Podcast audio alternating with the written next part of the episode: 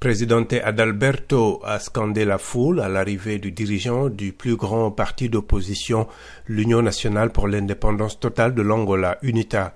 Vous démontrez que l'Angola a un esprit combatif, lance Adalberto Costa Junior, surnommé le coq noir, devant une foule composée essentiellement de jeunes aux couleurs du parti, le rouge et le vert. Il a promis de mettre fin au règne du mouvement populaire de libération de l'Angola au pouvoir depuis l'indépendance du pays en 1975. Depuis un peu moins d'un an, cet homme de 60 ans, réputé bon orateur, a réussi à rallier plusieurs partis d'opposition. Il a rassemblé de jeunes électeurs urbains autour de promesses de réforme et de lutte contre la pauvreté et la corruption. Il apparaît ainsi comme le candidat le plus sérieux pour mettre un terme à la longue domination du mouvement populaire de libération de l'Angola sur ce pays pétrolier d'Afrique australe. Le président Joao Lorenzo, élu en 2017 et candidat du MPLA, brigue un deuxième mandat.